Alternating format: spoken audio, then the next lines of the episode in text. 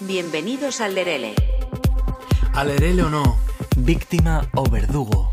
equipo de investigación o equipo de la mierda. Hoy en Alerele hablamos de Real Fooding.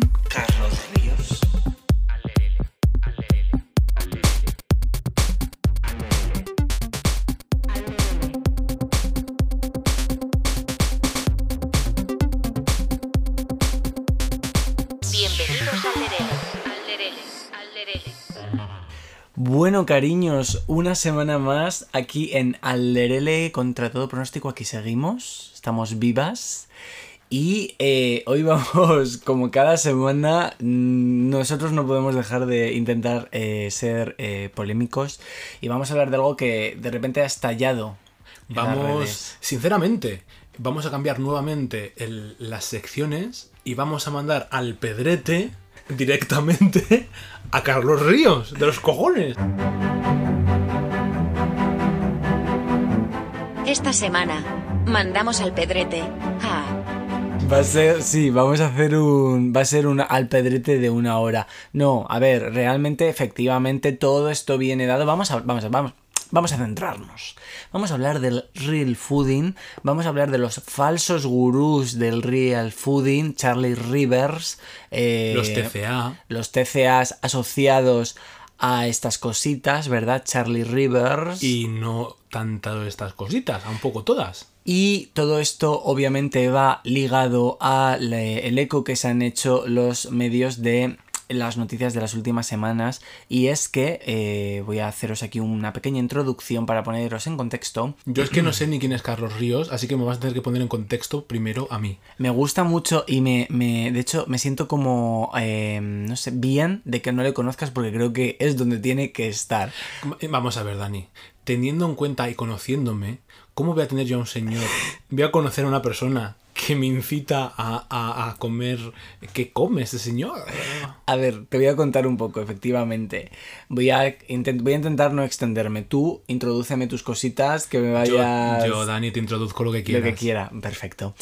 Carlos Ríos es ahora mismo un afamado eh, Instagramer. em, la verdad, no, sabría decirte si eh, de forma reglamentaria es nutricionista, pero lo que sí sé es que él se las da de eso, igual lo es, entonces pues va de lo que es, si no se las está dando efectivamente.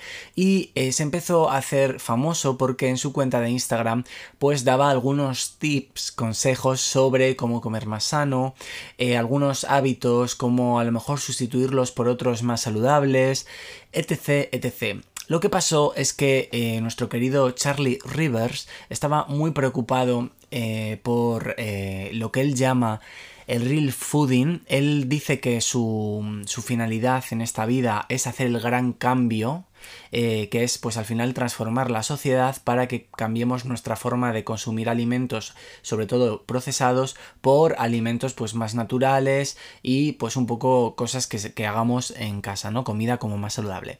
La cuestión es que bueno, él empezó un poquito de esta forma, yo de hecho, lo digo aquí, eh, yo seguía esa cuenta, me parecía como algo, em, algo positivo, porque es verdad que bueno, estamos a veces en un bucle de la alimentación em, que no es muy saludable, pero yo creo que le ha pasado una cosa que le ha pasado a todos los grandes dictadores de la historia y es esa subida del poder que acaba por una especie de enajenación mental extrema en la que efectivamente se vuelven estas personas se vuelven como muy extremas y estás con ellas o contra ellas y llegó un momento en el que empezó a subir contenido a, a- a su red eh, un poco pues al final denigrando eh, aparentemente o, o- no, no directamente, pero mm, sí que lo hacía básicamente a personas pues a lo mejor que no estaban teniendo una dieta más saludable, o sea, a lo mejor por ejemplo, para que te hagas la idea, subía un vídeo de una chica que estaba comiéndose, yo que sé, unas patatas fritas y a lo mejor les estaba echando salsa y él un poco se mofaba del vídeo a la vez que iba diciendo, pues ya te has comido 200 calorías, pues ya van 400, pues ya van 600, ¿no? Pero esto es, vamos a ver, esto es peligrosísimo. Exacto, no, no. Es peligroso, vamos. es eh, un, un, poco un terrorista de la salud eh, mental y de las personas con TCA. La cosa es que, bueno, esto no se quedó así, porque efectivamente dentro del gran cambio que él quería aportar a, a la industria alimentaria, vino seguido de un libro, creo, o un par de libros, eh, como toda buena persona influencer, que todos tienen sus libros, y desde hace un tiempo atrás hasta ahora ha sacado ¡Oh, sorpresa! Su línea de productos, Real Fooding. Aquella persona que solamente consumía productos eh, de estos pues saludables, biológicos, kilómetro cero, etc, etc, sin, sin, procesar, de repente saca cosas como lo que acaba de sacar hace nada, que es un croissant. Eh, o, o lo que la bomba ya ha estallado, porque acaba de sacar eh, unos helados que en teoría pues los ingredientes él siempre dice que es todo si es aceite es virgen extra si no tiene azúcar tiene pasas etc etc pero que curiosamente eh, al final acaba siendo un producto procesado eh, de hecho en el caso de los helados ultra procesado con lo cual eh, el capitalismo ha llegado con lo cual, el capitalismo siempre venciendo, el capitalismo ha matado a lo poco eh, que tenía Carlos Ríos de persona humana a favor de la alimentación sana y se ha acabado convirtiendo un poquito en un monstruo que ya no se le sostiene el circo. Con lo cual, esto es este señor. Dime, ¿tú qué opinas de esto? A ver, he escuchado cosas, que si kilómetro cero, que si no sé qué, que a mí estas cosas yo no estoy nada informado, la verdad te lo digo y te lo diré siento un profundo rechazo hacia las personas que quieren como continuamente mandar a la gente a comer, entrecomillado, bien. Este para mí, según... A ver, mi opinión está un poco sesgada en base a tu opinión, evidentemente, porque yo no lo conozco y entonces me estoy dejando llevar por todo lo que tú has dicho de este señor y me has puesto un poco en contexto. Me parece muy peligroso porque, para empezar, una persona que está contando calorías constantemente, precisamente, es una persona que tiene TCA.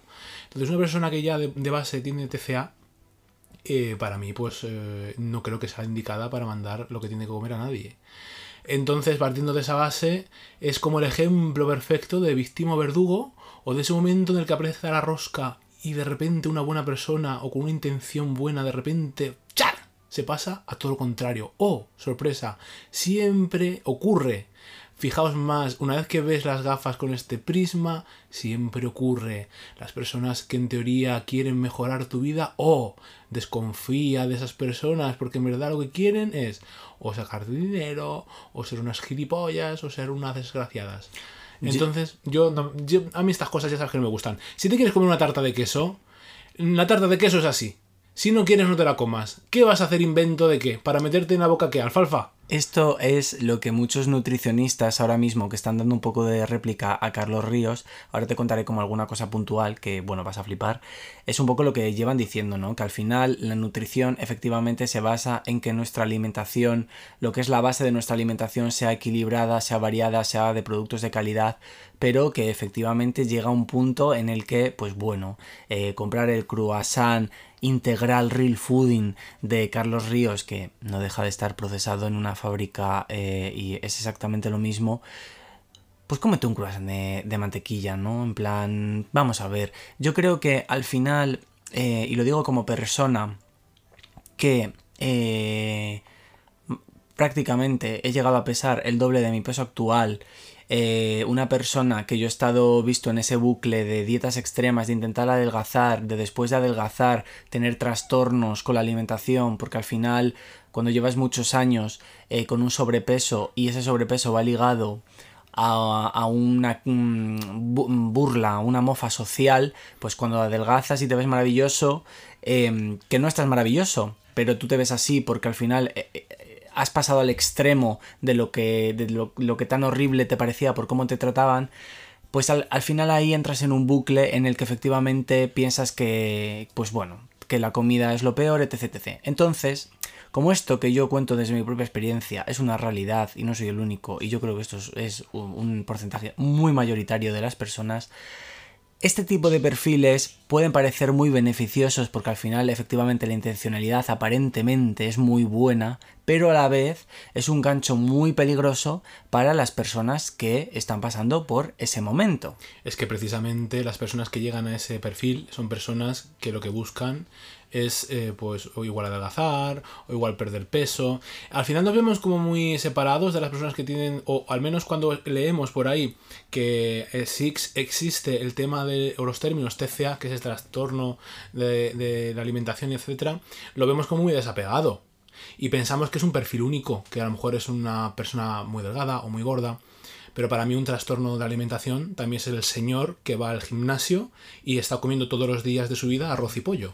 Y esa persona encima está enjuiciando a una persona diciendo que está comiendo mierda o que por qué no hace bien. Es decir, al final el basar tu alimentación en base a cómo luces por fuera, condicionando todo eso, me parece muy peligroso. Y yo creo que vivimos en una sociedad muy enferma eh, porque al final estamos premiando y estamos basándonos en, una, en, las envolturas de las personas, en el físico, en lo que está bien y lo que está mal, en la alimentación. Y yo creo que al final la, la alimentación se tiene que basar en, en, evidentemente, yo creo que hay que tener como un cierto control de lo que comes porque al final lo que comes eres lo que eres y eh, yo creo que hay que tener unos análisis constantemente, estar lo más sanos posibles, pero eso no va de la mano con hacer dieta constantemente. Y lo dice una persona que efectivamente yo he tenido trastorno de, de, TCA, vaya, o sea, yo soy una persona que me gusta comer de todo, me gusta comer bien, pero también he comido compulsivamente algunas veces, o he hecho dietas excesivas y extremas para a lo mejor eh, o, o, perder peso o lo que sea. Entonces eh, yo esto lo he vivido. Y como lo he vivido, pues sí que puedo hablar y puedo decirte pues cómo me he sentido al respecto, ¿no? Eh, me gustaría mucho también abordar este tipo de cuestiones, porque al final parece que el perfil de las personas con TCA son chicas gorditas constantemente. Y no, no, no, no, no, no. Para mí, esos machirulos que tantos golpes en el pecho se dan de su dieta milagro para ponerse así de cachas y de, y de, y de buenos ros, eh, iros a tomar por el culo, porque estáis comiendo arroz y pollo toda la semana y decidme si eso no es una conducta de alimentación un poco peligrosa. No, por supuesto que lo es. De y los batidos de los cojones. Por, no, no, por supuesto que lo es. De hecho, bueno, habría que ver los riñones de toda esa gente que únicamente se alimenta de proteína y entra en cetosis.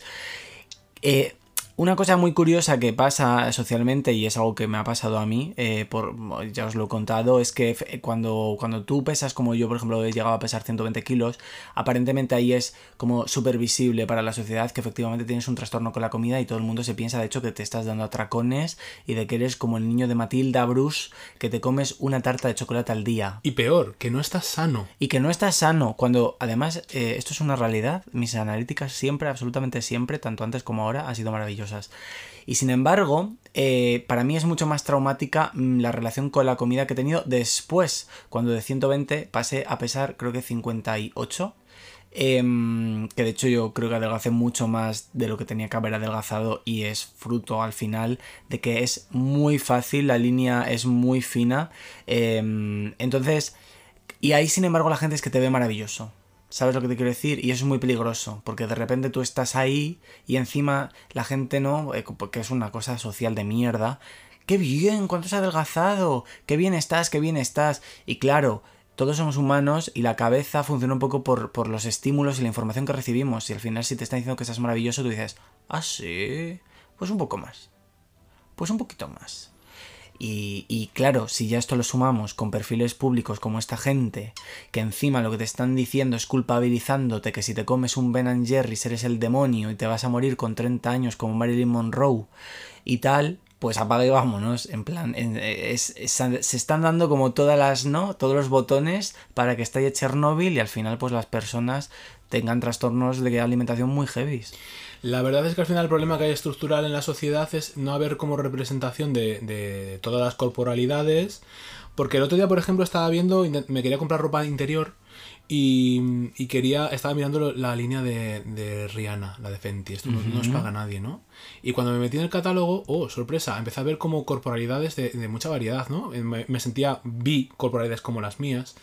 Y esto nunca había pasado. O sea, yo nunca me había visto. Entonces, la, tenemos el ser humano en absolutamente todo Em, unas ganas de encajar en la sociedad y el miedo a no sentirnos parte de la normalidad pero, que nos hace tener todo esto. Aún así, ¿sabes qué te digo de la línea de Fenty?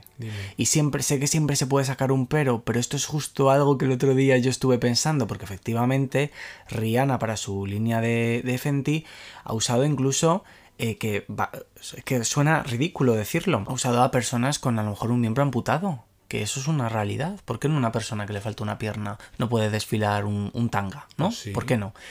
Pero eh, aún así me ha dado la sensación, por lo que he visto, que igual no es así en general, que tanto cuando se usan personas eh, gordas o personas delgadas, o incluso al- en extremo, extremadamente gordas o extremadamente delgadas, También son clichés. sí hay clichés. Exacto.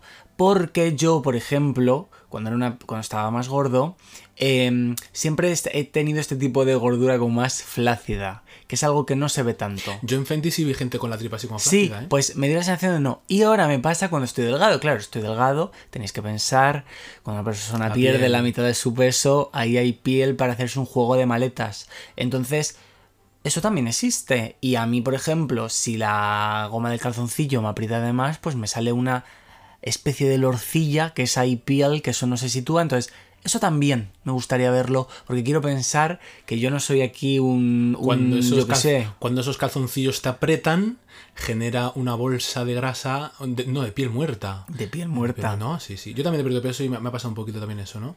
De repente me pongo unos calzoncillos y me hace mm, quizá la piel y luego no tengo, me desnudo y resulta que gano. Porque claro, eso nos aprieta tanto y no sale tanto. Fíjate cómo te hemos interiorizado que digo que gano, ¿eh? Y estando completamente en contra de todo esto, ¿no? Mm, Y no, y, si- y tu cuerpo siendo exactamente el mismo. No estoy, no, no estoy ganando ni perdiendo, soy la misma persona. Tenga Fredón, date cuenta cómo está interiorizado. Una persona que está ahora mismo, ¿no? Eh, Me gusta estar alerta con mis propios isus, ¿no? Y, y darme cuenta de, de la mierda que suelto por la boca muchas veces. Fijaos, ¿no? Fijaos, yo mismo lo tengo y lo tenemos tan interiorizado que incluso criticándolo lo tenemos metidos por el coño. Qué rabia me da, de verdad. Qué hijos, qué, qué- qué hijos de puta son, de verdad. O sea, me da mucha rabia todo esto porque al final nos ha condicionado mogollón. Yo, una cosa que quiero decir, y, es simplemente por cerrar el tema de Charlie Rivers, y ahora seguimos hablando de todo el tema de la corporalidad y los TCAs y tal, que es mucho más importante que lo que diga, tenga que decir este señor, que espero que no tenga que decir mucho más. Simplemente por, por contártelo a ti y contároslo a vosotros y que veáis cuál es la realidad de toda esta gente. No quiero eh, generalizar, pero bueno, que esta- es la vida, es así. Es que este señor efectivamente se ha ganado la vida dando este discurso. Por supuesto, él es, no le pondrás cara ni nada, pero bueno, de cuerpo pues muy normativo, muy con su tabletita, muy tal, ¿no? Él es así. Pero ahora, claro, se le ha visto el plumero con estos productos y lo más heavy que ha pasado es que el helado que él ha sacado, él tiene, él tiene también sacado en su momento su propia aplicación, que es una aplicación en la que tú vas al supermercado, vas viendo los códigos de barras de los productos y te va diciendo si ese producto es mm, healthy, no es healthy, en qué porcentaje, etc, etc. Cuando tú pasabas estos helados, entiendo que la aplicación debe hacer un, compendio de, de los valores nutricionales, estos helados salían como que eran ultraprocesados y eran malísimos. Sorprendentemente esto cambió a las horas. Entiendo que como todo en esta vida, todo es programable, todo es manipulable. Y luego pasó otra cosa muy graciosa. Este señor lanzó, otro de los productos que lanzó era una leche de avena. La leche de avena, eh, no sé si alguna vez la habéis hecho casera, pero bueno, se puede hacer. Tú pones avena en remojo, luego hay que colarla. Bueno, es un pifostio de la leche. Nunca mejor dicho. Sí. Ese proceso, cuando nosotros compramos la leche de avena en un bote, para poder hacer eso de forma dinámica, poder venderla y que no valga 10 euros el litro, pues hay que hacerlo mm, de forma, un proceso rápido, que de ahí viene el, término de los ultraprocesados de la comida, que es que la comida se procesa de una forma rápida, industrial, usando químicos, etc. Total, que la leche de avena de Charlie Rivers no iba a ser menos y por supuesto él la vende como que es una mm, es una leche que no tiene azúcares añadidos y demás y demás y hay una cuenta de Instagram que se llama sinazúcar.org que es una cuenta que te, te- te dice qué azúcar va, va en- incluida en X productos que consumimos, ¿no? Por ejemplo, un vaso de colacao, pues cuántos terrones de azúcar hay dentro, etc. Ay, de verdad, Cartura, chica. Es una, es una hartura, pero sí te diré una cosa. Y es verdad que em, Hay que es tomar- igualmente perjudicial, pero hay que tomar un poco de visión, conciencia, porque también es verdad que consumimos las cosas a veces sin, sin saber realmente lo que estamos tomando. La cosa es que me estoy enrollando, perdón, que esta cuenta hizo midió el azúcar que había en, una, en un vaso de eh, la leche de Charlie Rivers, que eran como unos 6 terrones y medio. Qué doble lectura hay. La, lo- la leche de Carlos Ríos. La, che- la leche de Carlos Ríos no es real fooding. Cuidado, amigas. La cuestión es que el Carlos Ríos se puso muy cabreado, intentó dejar en evidencia mediante un comentario a, a esta gente diciendo que el azúcar provenía de la avena, era el azúcar implícito en la avena, en un cereal, aparentemente. De las cabras del Himalaya. Aparentemente ahora la avena tiene azúcar. Y pues obviamente, eh, lo que quiero decir con esto es que aquí ya empezamos a ver que este es un falso gurú completamente. No sabe ni de qué está hablando. Está vendiendo un producto y no sabe ni de dónde sale el azúcar, ni de dónde viene, ni de dónde va. Pero la vida está llena de farsantes. Por supuesto, pero hay que destaparlos porque no todas las personas a lo mejor te- tienen el tiempo de hacer la investigación o reciben la información. Entonces hay que decirlo claramente. Este señor es un farsante. Y ya lo han destapado. Entonces, bueno, dejando este tema aparte, pero quería dar este tema para decir que hay datos reales de que Charlie Rivers no. Ya las mandé al pez de Charlie Rivers, ¿no? Sí, ¿Te has quedado a gusto? sí. Eres malo, Charlie Rivers. ¡Desgraciado! Una vez metido el repaso a ese señor, que yo desconozco quién es, a mí lo que más preocupante me parece es precisamente la dinámica que hay eh, de al final lo que nos llega a todo el mundo, ¿no? Porque es que mm, el peligro, sí que es cierto que hay como una línea, y al final yo creo que en el equilibrio está todo, hay con absolutamente todo. De, por un lado, evidentemente, el consumismo que hay invita a los ultraprocesados, a que las, las- la comida no sea lo suficientemente de calidad para poder ofrecer, eh, meterle azúcares, para que sean como adictivos, etcétera, etcétera, etcétera. De repente los helados, de repente el McDonald's, que es más barato te gastas menos. Al final la gente perjudicada siempre es la misma, qué asco, ¿no? Eh, lo que es el tema del capitalismo y todo esto. Y luego está la otra lectura también de estar continuamente midiendo las cosas que ingieres, las calorías que estás tomando, eso es muy peligroso. Pero quiero decir, al final eh, tenemos que aceptar de alguna manera en donde vivimos, en, eh, la sociedad que tenemos, ¿no? Y la, la sociedad está podrida. Entonces yo creo que hay que tener como un equilibrio, un control.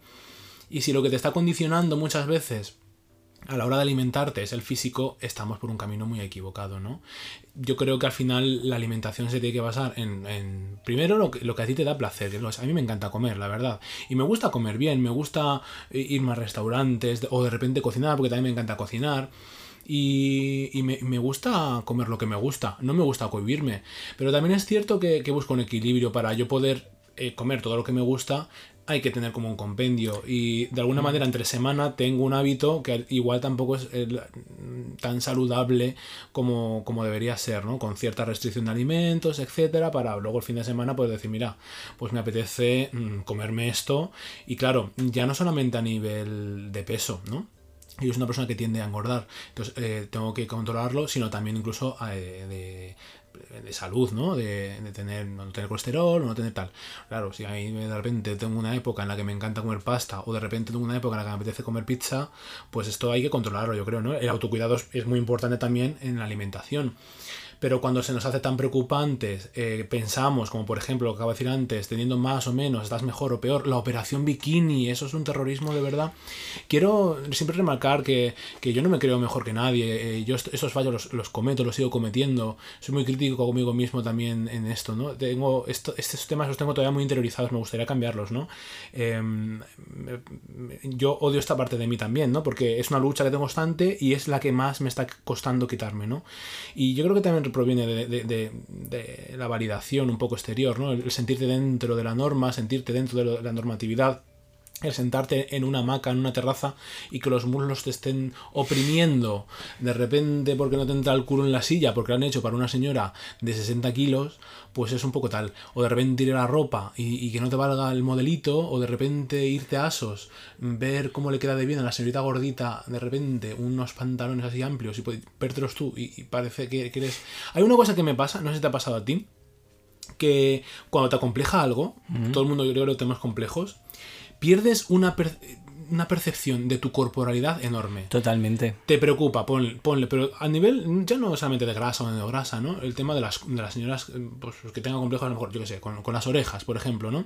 Ponle que a- alguien tenga a lo mejor complejo con, con las orejas porque tiene de, de soplillo, o, la- o le cuelgan, o yo qué sé, o el labio fino, o el labio gordo. Te empiezas a fijar en eso y empiezas a distorsionar de una manera el complejo, empieza a ser cada vez más y te empiezas a ver peor y peor y cada vez eh, es algo y cuando pasa el tiempo y te ves fotos a lo mejor del pasado dices, pero es que me veía completamente desproporcionado. Esto es una, una cosa que, que tenemos que tener en cuenta a la hora de, de tomar eh, este tipo de, de determinaciones, ¿no? De dietas, etcétera, ¿no? Muchas veces mm, nos vemos un cuerpo. Yo cuando peor he estado, precisamente, ha sido cuando he adelgazado. O sea, cuanto más eh, aceptado me he visto, porque claro, llegó un momento, yo cuando empecé a perder peso fue, entré como en depresión, realmente, ¿vale? Sí que es verdad que eh, empecé a hacer dietas, pero de la mano vino mi depresión de los 30. Y, y perdí muchos kilos y yo me sentía fatal. O sea, yo no me veía guapo porque además vino acompañado pues de una decepción amorosa, no me sentía atractivo, tal y cual. Y en cambio la gente empecé a ver como que era era guapo y de repente, uy, qué cuerpo tienes y qué bien estás ahora, y qué guapo te veo y qué no sé qué. Y yo empecé a decir, y me, que me siento fatal. Claro, y de, por eso te digo, ¿y de qué sirve entonces ese cambio? O sea, es como, por ejemplo, las dietas eh, muchas veces, claro, se hacen con, al final generalmente con el único fin de adelgazar.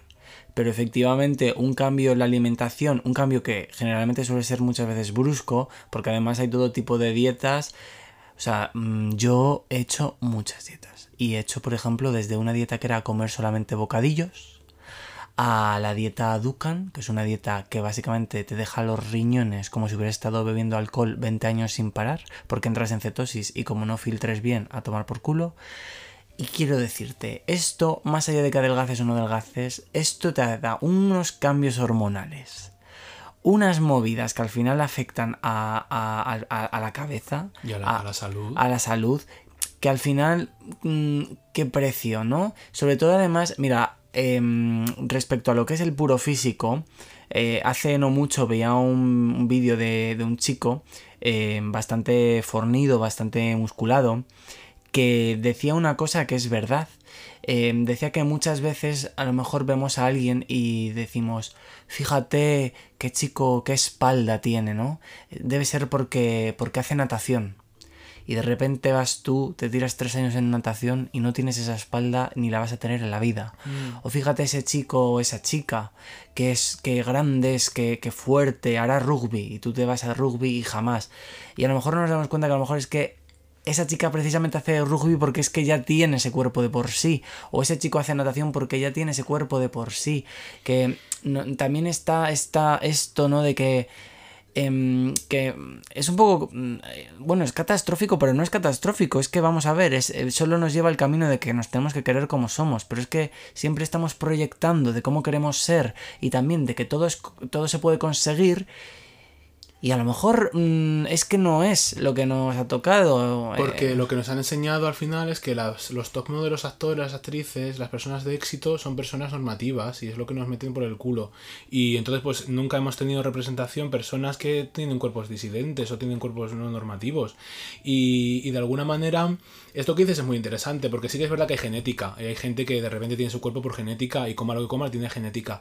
Pero también es verdad que hay personas que tienen su cuerpo porque hacen deportes o dedican a a ser atletas, por ejemplo. Y yo no voy a pretender, eh, estando sentado en una oficina, por ejemplo, o de repente siendo cajera de supermercado, tener un cuerpo de un atleta, porque claro, es inviable. Darko, pero esto es, por ejemplo, como yo conozco a gente, conocido a gente que eh, hace culturismo. Entonces, efectivamente, yo, Daniel Castro, con mi trabajo de diseñador gráfico 10 horas o 12 horas sentado en una silla, no puedo pretender, ya no porque esté sentado en una silla, es que la persona a lo mejor culturista dedica todo su tiempo a, a, a esa actividad. Claro. Tiene una alimentación que es de todo menos sana. Su, gira, su vida gira en torno a eso. A eso. Y, y, no es saludable, igualmente. O sea, desde fuera estamos viendo un físico. En el caso del culturismo es extremo, ¿vale? Pero, ¿qué pasa con estas personas eh, súper musculadas, súper hinchadas, que lo hacen a través de hormonas? Claro, pero y esas personas son las que te dicen que tú no estás sano.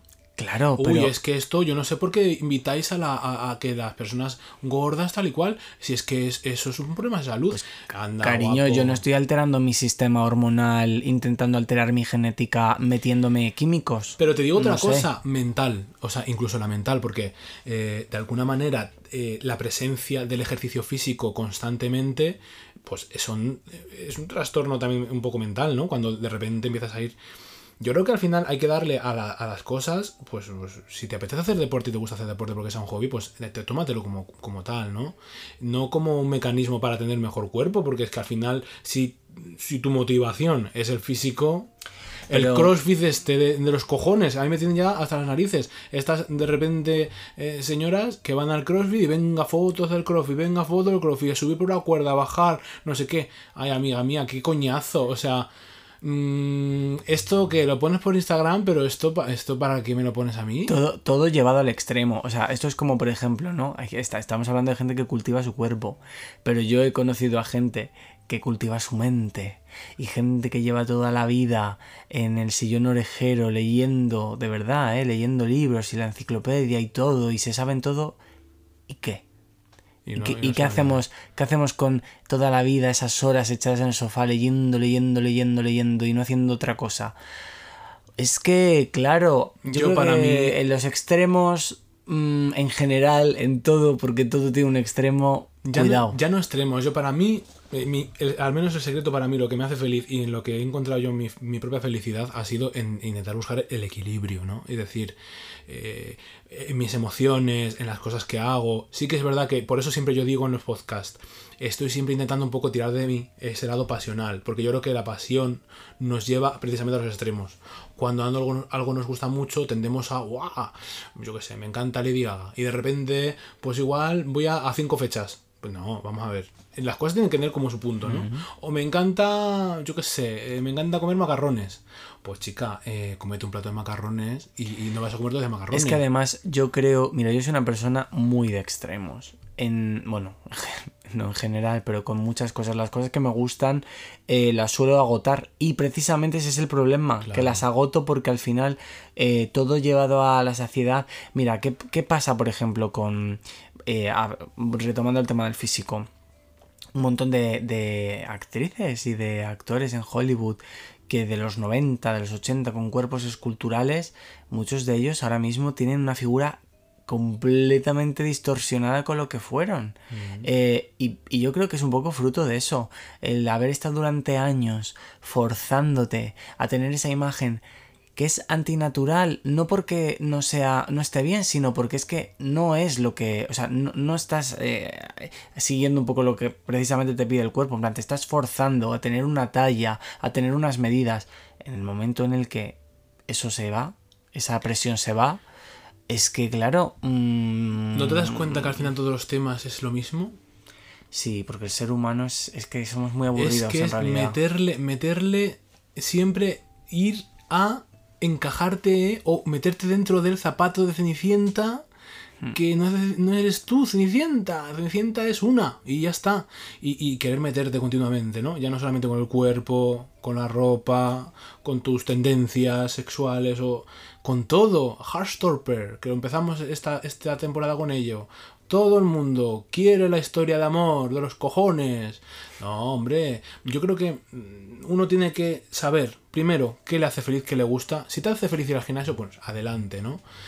Pero hay personas que creo que se esfuerzan muchísimo y, y cuando eso empieza a tener como mucha presencia en tu vida, es importante decir, vamos a parar y ahora vamos a hacer otras cosas, ¿no?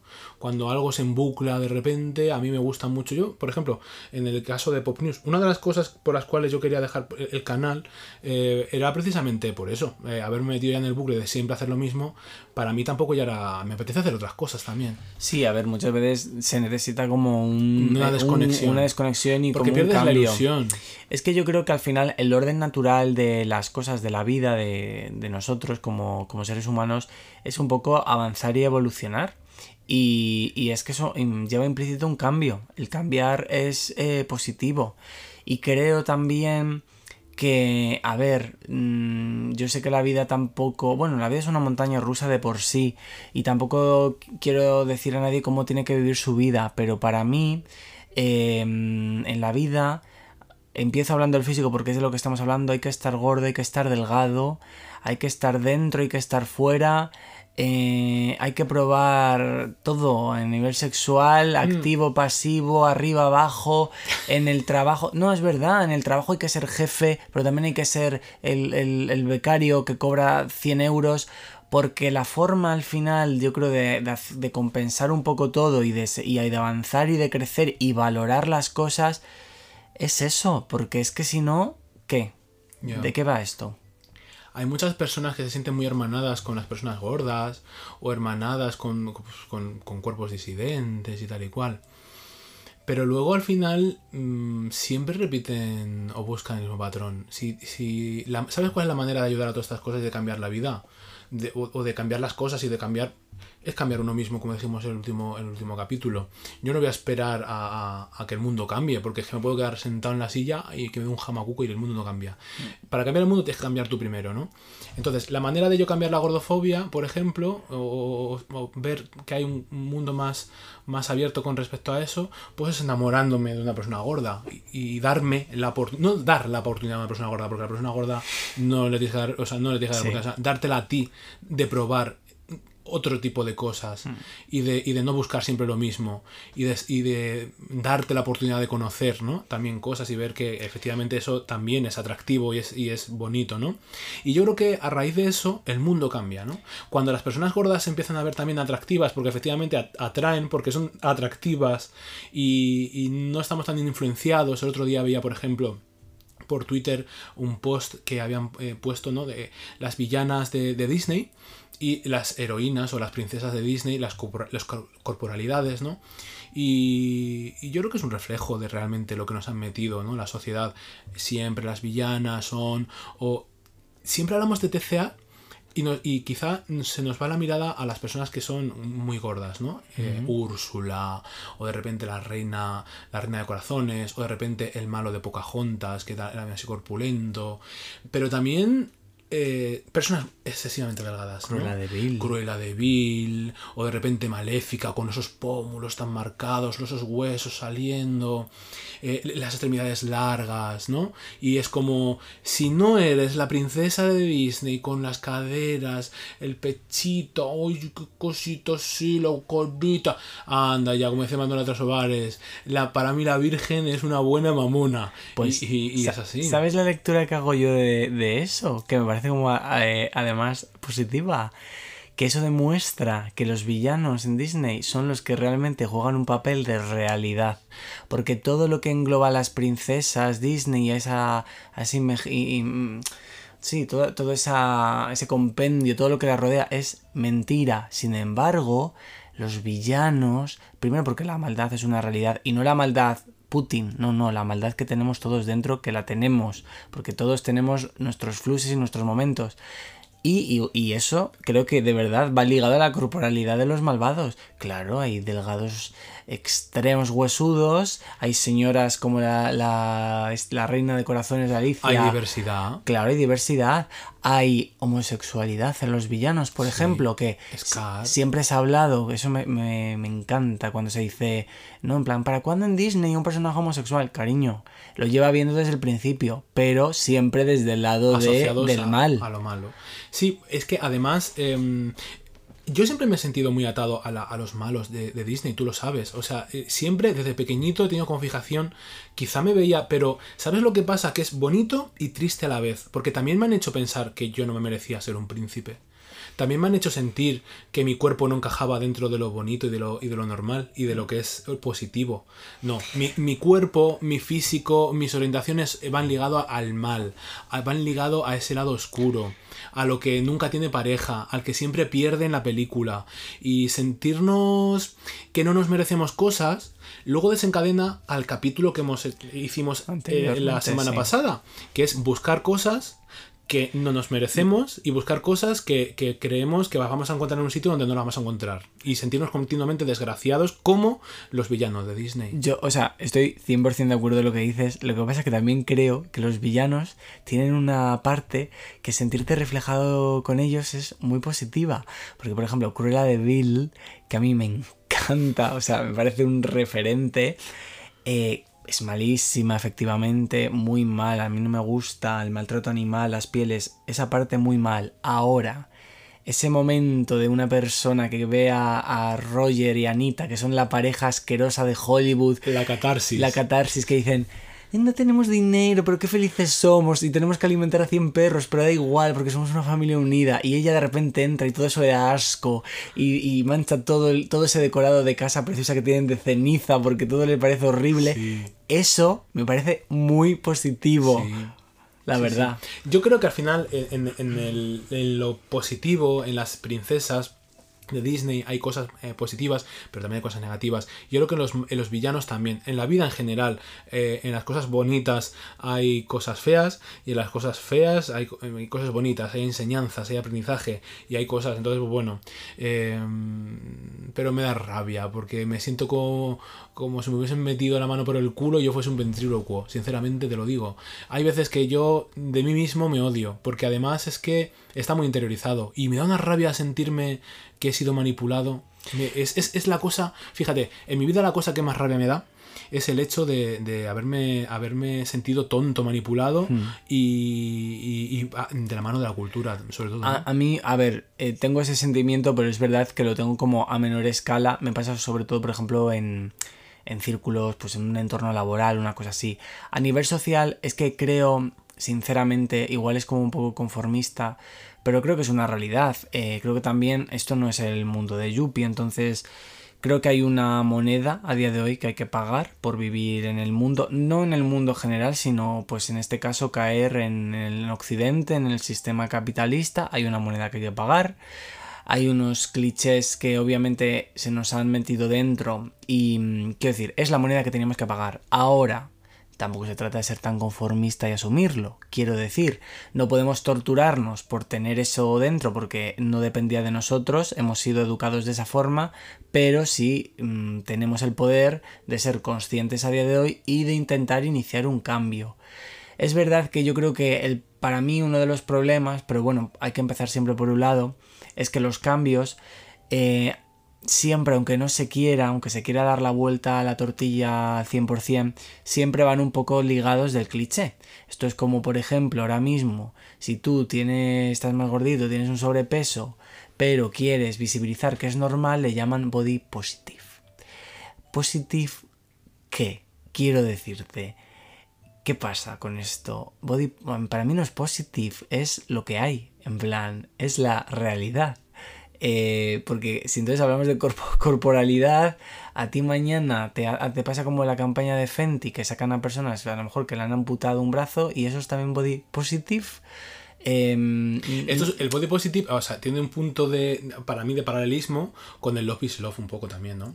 Que es como, Sí. hay una intención como buena, eh, de eslogan, es decir, vamos a implementar esto que yo creo que es como muy visual, pero están dejando fuera muchísimas cosas, ¿no? Claro, es como que sin quererlo, ese eslogan va ligado de eso con lo que se quiere dejar atrás. O sea, eh, es como reforzar un poco el hecho de que, de que antes, o sea, antes la sociedad, ¿no? Te estaba mm, dejando, bueno, dejando de lado, o en este caso haciendo burla o demás, por, en este caso, imagínate, de ser gordo, pero tú los, los- estás haciendo un, un contraataque diciendo que es body positive. Lo llego a entender, ¿eh? No quiero decir que me parezca horrible, pero creo, sinceramente, que no se acaba de desligar del todo del concepto social. O sea, lo veo cuando veo los medios. Una persona. Yo esto no, no puedo dar nombres, tampoco quiero dar iniciales Hombre, porque... ya nombres has dado con Carlos Ríos, hecho Bueno, un a Charlie, sí, a Charlie Rivers te digo una cosa, yo lo que he contado es lo que hay. No, pero a ver, lo que voy a contar ahora es una cosa personal, es una cosa de mi entorno laboral, con lo cual no voy a dar ni iniciales porque todavía a mí no me han pagado. Pero em, una cosa que se, es que se hace en los medios, o sea, en los Sí, es que medios... lo, que, lo que jode de eso es meter un poco, ver un poco lo que hay detrás de te- la tele, de todo. Claro, Es ¿no? En, en los medios ahora mismo en- sacan una persona, como te digo yo, eh, voy, a, voy a contar ejemplos por sin dar datos, a una mujer que pesará, no sé, ciento y algo, y ya se tiene que hablar de body positive. ¿Por qué? ¿Por qué tiene que ir asociado? ¿Sabes lo que te quiero decir? Hmm, Pues no, es por- una mujer sí. con su peso, sus cosas, como, como todos tenemos nuestro peso. Si es Tal que cual. hasta, hasta, hasta cuando estemos hechos cenizas vamos a pesar. La gorda tiene que hablar de cosas de gordas. Sí. Los trans tienen que hablar de cosas de trans y los llevan para eso únicamente, ¿no? Porque una persona trans no puede hablar, por ejemplo, de cualquier otra cosa. Porque una gorda no puede hablar, por ejemplo, de gimnasia. El otro día, por ejemplo, en First Date salió una chica que era así, pues gordita. Y como que la gente se sorprende cuando era, dijo que era bailarina. Es que claro, la imagen que tenemos de una bailarina tiene que ser muy determinada, ¿no? De repente. Y eso como que, que choca. Pues chicas, bienvenidas al nuevo mundo. Eh, las personas gordas hacen de absolutamente todo. Son unas ligonas chulísimas. Y que, joder, no sé, vamos a, a intentar eh, evolucionar, ¿no? Yo creo que al final si pasamos por la vida es para intentar mejorarla, ¿no? Y para mejorarlo yo creo que es necesariamente pues tener ese cambio interno para que todo por fuera cambie, ¿no? Si nada más que le damos las mismas oportunidades a las mismas personas, a las mismas corporalidades, hay personas que no se sienten representadas y van a estar continuamente sintiéndose que no están bien y que no se merecen lo que, lo que tienen, ¿no?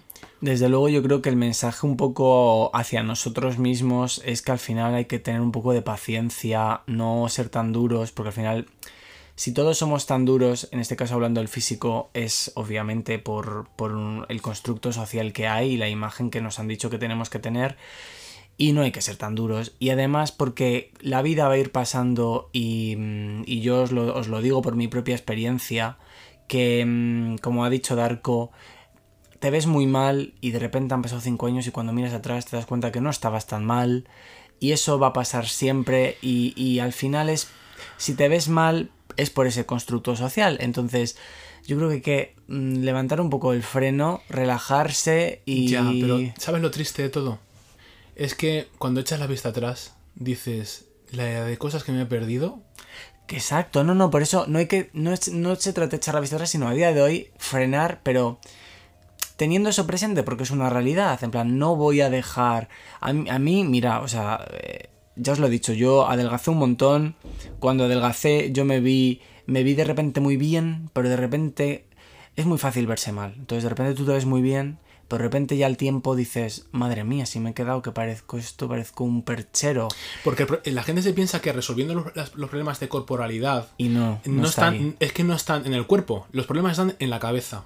Entonces, antes de iniciar una dieta, yo creo que es eh, estrictamente necesario pasar por un psicólogo antes. Es decir, eh, esto que me está afectando, ¿qué base tiene objetiva? Es decir, ¿estoy siendo objetivo conmigo mismo? ¿O realmente me estoy embarcando porque necesito eh, de unas. Eh, de unas. eh, mm, unos refuerzos a lo mejor psicológicos, en plan, eh, es validación, ¿qué me lleva a querer adelgazar? Siempre digo lo mismo y es, es que al final es verdad, porque al final es, es todo el rato lo mismo, preguntarte, ¿de dónde viene esto? ¿Por qué quiero cambiar de cuerpo?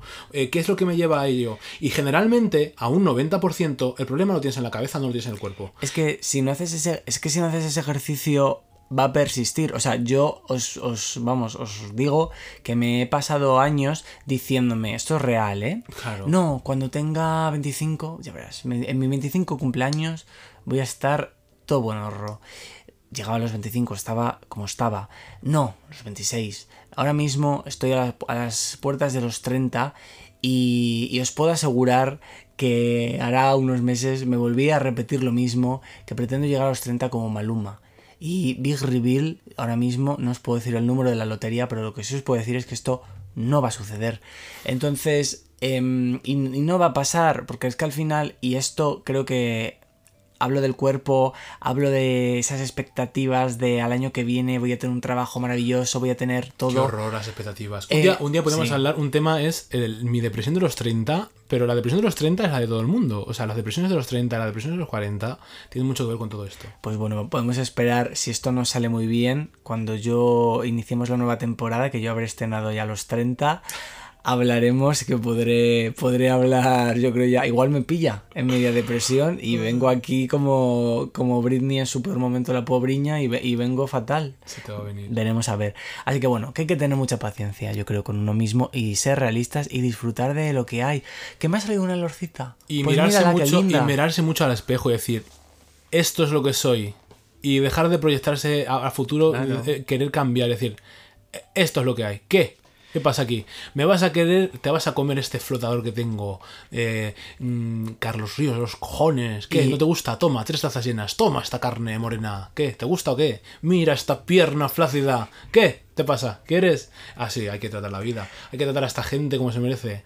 Hay que alejarse mucho, exacto, de los Charlie Rivers, alejarse mucho también, eh, esto en relación del capítulo anterior, de esas personas que se toman la libertad a través de las redes sociales, sobre todo las redes de contactos, básicamente porque al final es, como decíamos, una carnicería de, de hablar sobre tu físico, ¿no? Y a lo mejor simplemente decirte, uff, pues si no estuvieras tan gordo. ¿no? O si no estuvieras tan tal, hay que alejarse de eso. Tampoco tenemos que darle mucha importancia y yo creo que muchas veces tampoco tenemos que hacer el regalo de intentar reeducar a esa gente, porque la gente también muchas veces, mira, que venga educada de casa. La gente merece, la, esta gente se, merece, estar rebozándose en, su propia mierda, en su pocilga, se merece estar revolcándose. Así que no vamos a cambiar a ese tipo de gente. Hay una cosa que me gusta mucho, y yo no quiero poner el dedo acusador en las personas que son como activist- activistas y tal, pero ¿no crees que, por ejemplo, My Fat Diary, de repente, My Fat Diary, que es una serie de Netflix que yo no he podido ver porque es como he visto el tráiler y me pone un poco ya los pelos de punta el tráiler contra más viéndolo, ¿no? Pero es como que siempre se intenta conseguir que la persona que es gordita eh, sea eh, tra- que trate de buscar una persona normativa y el premio al final es que se enamore de una persona normativa y que, y que ¡ay, el príncipe, cariño! Y se, ha- se ha enamorado de la gorda ¡ay, ese sueño de repente! Iros a la mierda, poner en My Fat Diary una historia de dos gordos que se enamoran son chulísimos. Mm, Licho, uy, la gorda, y saca bailarinas gordas, no sé qué, no sé cuánto. El videoclip, hay un videoclip que tiene, ella gorda, no sé qué, las chicas gordas, y los bailarines que salen como seduciéndolas, unos musculados, Ah, sí. asquerosos. Well, pues ahí no, ahí licho, hay cariño, cosas, no. hay cosas que a mí me ponen los pelos de punta. Y una de ellas es esa, esa, esa inclusión que hay, pero lo que dibuja detrás es, es, es mucha mierda, en verdad, ¿no? Esa reflexión yo creo que es muy importante también sacarla. ¿Qué pasó con, con el director, el Pero- chiquito este de la serie de, de Élite? Eh, Ah, mira, es no sé verdad. si creo... Élite, que igual que enseñan coches de lujo y vidas de ensueño, casas de lujo, enseñan también cuerpos de lujo. Es- ¿Qué pasa? Eso dijo cuando. Espera, espera, cariño. Es que, que- va- es que- tú va- te vas ahí. Esta, Me caliento. Esta que me va a dar una hostia en, en como, como, como me vea la cara, como Carlos Ríos me la Mira, yo no sé para qué hacemos el podcast porque salgo de aquí endemoniado. El, el director de Netflix eh, le preguntaron en una entrevista que por qué eh, todas las personas que salían en la serie, pues efectivamente tenían cuerpos muy normativos, estaban muy prototipados. Y efectivamente, como ha dicho Darko, su respuesta fue que igual que él mostraba casas de ensueño, vidas de ensueño, entiendo, yo no he visto Elite, pero entiendo que deben de ir al instituto en Ferrari, eh, pues que por supuesto los cuerpos eran de ensueño. Eh, claro, ¿qué- ¿a dónde nos deja entonces a los demás? A la escombrera. Yo, yo me pondría desnudo delante del creador de Netflix. Me sentaría este culo enorme en su cara y diría, mira, este culo es de ensueño, cariño. Mira, esta, esta tripa, cómete esta tripa. Y mira esta polla que tengo, cómete. Bueno, a ver, es que yo os digo que se está poniendo extremo este hombre. No, es que al final es verdad que... mm, joder, ¿no? Es- nos damos a en, cachondeo. en serio, no, o sea, en plan, en serio, es, es como... Es muy duro y es muy triste porque mm, creo que efectivamente eh, aquí no se trata de cortar la libertad de expresión a nadie, pero creo que hay gente muy cruel y creo que no estamos haciendo un, un ejercicio de verdad de, ser- de comportarnos como seres humanos. Entonces, bueno, si, si tú que me escuchas eh, te sientes más identificado de nuestro equipo de personas para nada normativas, o sí, sí somos normativos. pero Es que fíjate, hasta eso... normativas eso- socialmente, ¿eh? Ya, pero fíjate, hasta eso... Es que. Es una mierda. Pero es que mira, Darko, escucha. Mira lo que te voy a decir. Para mí, la palabra normativo, la palabra normal, que es una palabra que a mí me ha acompañado toda mi vida, porque siempre he intentado ser normal en general, porque nunca he seguido la norma, eh, va asociada a- a la- al, al constructo social. Me gusta más, eso es una cosa mía, la palabra natural, porque sí que creo que la, la- la natural que va asociada para mí a la naturaleza, que, que es por lo que estamos aquí, pues efectivamente todos estamos dentro de ese saco. Pero la normatividad creo que es como simplemente algo que se ha creado para poder señalarnos con el dedo y generalmente acusar a la gente. Porque, ¿no? Es como, es para diferenciar. Sí. Tú no eres normal porque estás gordo. Tú no eres normal porque eres homosexual. Tú no eres normal porque te gusta no sé qué. Y al, Mm. al estar juzgados continuamente, lo que buscan es continuamente la aprobación, bla, bla, bla, bla, bla. Horrible. Horrible. Bueno, em, un, Otro un- capítulo más otro capítulo más de que se nos va el tiempo. Nuestra intención era hacer capítulos de unos 40 minutos, pero como veis eh, es un poco imposible. Hay mucho que decir. Hombre, desde luego, a ver, es verdad que yo em, en, el- en los próximos episodios, que tenemos como cosas planteadas, yo creo que vamos, deberíamos intentar ser un poco menos catastrofistas porque el mundo es un, es un lugar, de verdad, ¿eh? no estoy, estoy siendo irónico, maravilloso, hay muchas oportunidades muy, muy buenas y muy bonitas que, que todos yo creo que vamos a vivir, pero no debemos obviar que efectivamente está lleno de personas repugnantes y que hay que ser consciente de ello para precisamente intentar cambiarlo. Entonces, pues... Pero la persona, este la persona repugnante soy yo. También. Sí, por supuesto, pero probablemente eh, ese punto que tengas repugnante viene un poco heredado de, de- de este constructo social que hay. Entonces, que no está somos- bien analizarlo para intentar no... No somos tan. Yo no me veo tan diferente que, que un votante de Vox, te lo digo. Sí, no. Mira. to- to- sí, no, todo a la vez y al mismo tiempo, la verdad. Acaba, o sea, la energía que hay ahora mismo que está desprendiendo Darko Sí. ha pasado de ser una valquiria que quería luchar por todos nosotros, ahora mismo se ha venido abajo y ahora mismo la- todo el peso de la sociedad se, Ha está- hecho mella en se ha hecho pequeñito y ya se, No. se ha, se ha desinflado. No, sino que es que mm, es como que, que, que, que me veo muchas conductas absorbidas de toda esta gente y de toda la sociedad. Entonces es como.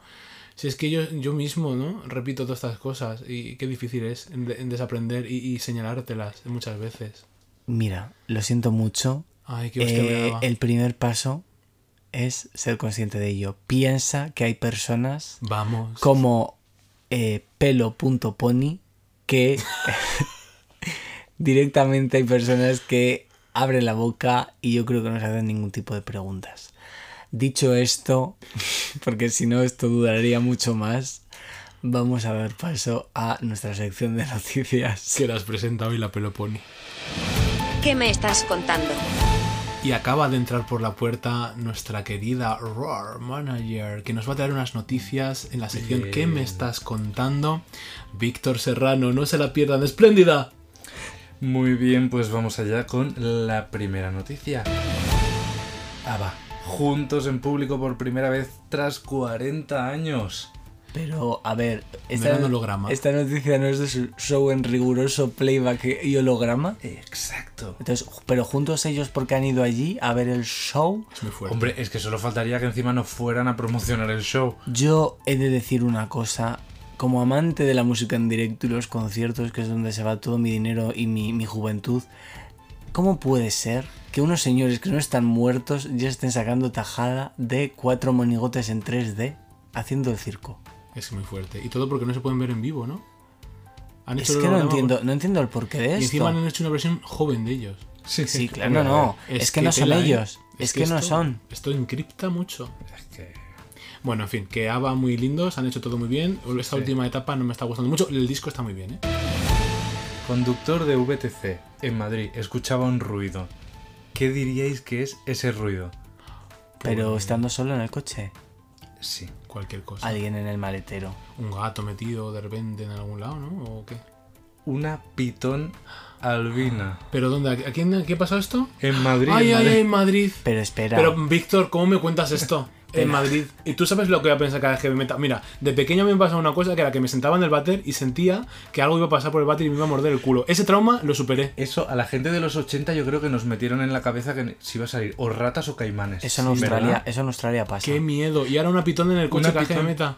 Pero la, Pero- pi- pero la pitón espera, se la dejaría a alguien, Que ¿no? no, no, no. Que la policía lo está investigando, que no saben de dónde narices ha salido esa pitón. O sea, ya no solo tenemos las calles plagadas de cucarachas en verano, sino que ahora hay pitones. Bueno, pues oye, Mira, me encuentro yo en el coche. Una pitón y la- me, me mato. Pero que de dos metros, o sea. De dos metros. Me, no- me da igual, de 50 centímetros. Me encuentro una pitón de, de, de, de- de 30 centímetros. Mira que de- anda que no habrá habido pitones de 50 centímetros en tu coche. es lo que te iba a decir. guapa. Lagarta. tengo tantos, de verdad, vaya, hija. Una, una mata una vez un gato y la llaman matagatos o Ay, mataperros. vamos a la siguiente. El Congreso aprueba castigar con cárcel los delitos de odio hacia los gitanos. Ya era hora, ¿no? Hombre, También. hacia los gitanos y hacia todo el mundo, ¿no? Porque lo de los delitos de odio, ¿eso cómo, Sí, cómo pero va? bueno, como los delitos de odio contra el colectivo. Pero eso, eso no, el delito de odio contra el colectivo tiene cárcel. Sí, claro. Bueno, bueno. A ver, pero están penados, pues ahora contra los gitanos. ¿Y quién se ha abstenido? Mira, Vox. Vox. O. No, eso se puede decir aquí. Ed. No, ¿cómo podemos llamarlos? V. Punto, v. Punto, me cago en todos tus muertos. No sé, yo la verdad es que los delitos de odio que por fin estén premiados, o sea, que estén penados. eh, me- Premiados es en, el- en la lista electoral de esta gentuza. Ojalá Vox saque un... Vamos a premiar a la gente que, que vaya matando maricones o que vaya matando gitanos, en fin, no sé. Los delitos de odio son todos una mierda, evidentemente, entonces que estén eh, pre- otras días premiados. Bueno, que me voy. Venga, vamos a- a por la última. Y esta ya con advertencia. Cuidadín. Detenido un hombre que ligaba por Grinder o Guapo en locales de Chueca y luego drogaba a la gente y les robaba todo de las casas. Pues qué novedad. Pues a mí poca cosa me iba a robar, la verdad. Hace unas semanas estábamos hablando. Tarjetas de crédito, dinero. Hace unas semanas estábamos hablando de un señor que no solo hacía eso en, en Bilbao, sino que además mataba a los chiquillos. Y había otro por ahí que se los comía y todo. Mirad, hace poco, bueno, hace nada, ayer, vi un documental en Netflix de un señor, ya no, yo es que veo tantos documentales que se me olvida el nombre. Señor, había un señor, señor, había violado y matado en los 80 a 27 chiquillos y los tenía enterrados en el sótano de casa. Quiero decir, si esto pasaba en los 80, que, allí no había ni grinder, no había nada, allí ibas recogiendo a la gente por la calle. Pero a lo mejor era más Imaginaos fácil. con el grinder. El grinder. a lo mejor era más fácil porque había como menos inmediatez de que la gente se enterase. Mira, tú en el Grinder O buscas gente. social. No, la cosa es buscar gente un poco sin que la veas tú un poco solitaria, sin familia, sin nadie. Y eso ya, eso es un catálogo para los asesinos en serie. Hostia. No sé, a mí la verdad que me parece un poco peligroso, pero ya no. Es que, fíjate, ya la anécdota es que te maten. O sea, te pueden hacer tantas cosas en la vida, Hmm. Como por ejemplo ahí el ghosting me parece mucho, pero que maten algunas veces. O sea, fíjate. Super Trooper. na, na, na, na, Nos vemos la semana que viene. Ay, cariño, Venga. nos vemos. Después de este karaoke forzado en el que me he visto obligado a intentar hacer un arranque como si supiera cantar, cosa que, bueno, no quiero dar detalles y nombres, pero yo, yo no soy como otras personas que van haciendo alarde de su voz. Eh, aquí ha acabado esto, cariños. Mm, Qué intensos estamos de todas maneras. Espero en los próximos capítulos, no sé, podríamos hablar de, de Drag Race o de algo. Bueno, Drag Race va a llegar a la final. eh, obviamente tendremos que hablar de esto, pero ¿vamos a hablar de la final o vamos a hablar de otras cositas? Es que es muy fuerte porque seguramente que vamos a hablar de cosas como desenfadadas, pero las pondremos a todas verdes. Así que se acabó. No, yo no quiero poner verde. Bueno, a ver, hay gente que sí hay que ponerla verde, se la pone verde. Pero yo creo que se pueden hablar muchas cosas Mira. sin ser así gratuito, cosas de Yo verdad. ya voy a calentar. Voy a decir una cosa positiva. Por ejemplo, de Diamante Mary Brown. Era, ¿no? Diamante Mary Brown. A mí, es- esta chiquilla como que no me gustaba mucho, ¿no? Pero fíjate que demuestra lo, lo- lo in- que todo, todo tiene su, su cosa positiva, ¿no? No me gustaba mucho su, su drag y tal, ¿no? Pero fíjate que demuestra que cualquier, cualquiera puede ser drag. Bueno, vamos a dejarlo aquí porque mm, Encripta mucho. yo creo que está mm, encriptado, pero pero no con contraseña. Se Hombre, podía leer. Da diamante, da esperanza, ¿no? A, to- a todos los drags. Porque si ha llegado hasta ahí. Sí, hombre, a ver, yo creo que detrás de, de toda catástrofe se esconde una luz, una esperanza, pero eso no quita para que una catástrofe es una catástrofe. Bueno, eso es un pequeño adelanto de lo que se viene.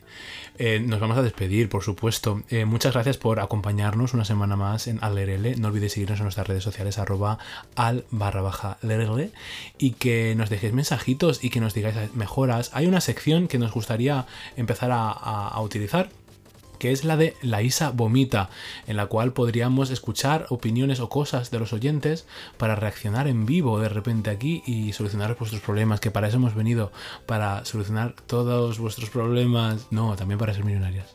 Cariños, muchos besitos, compartid como si no hubiera mañana. Nos vemos pronto. La semana que viene, de hecho, un besito y recordad, cada día, cada segundo y cada minuto, os quiero más, más. Deja de hacer la marrana ya.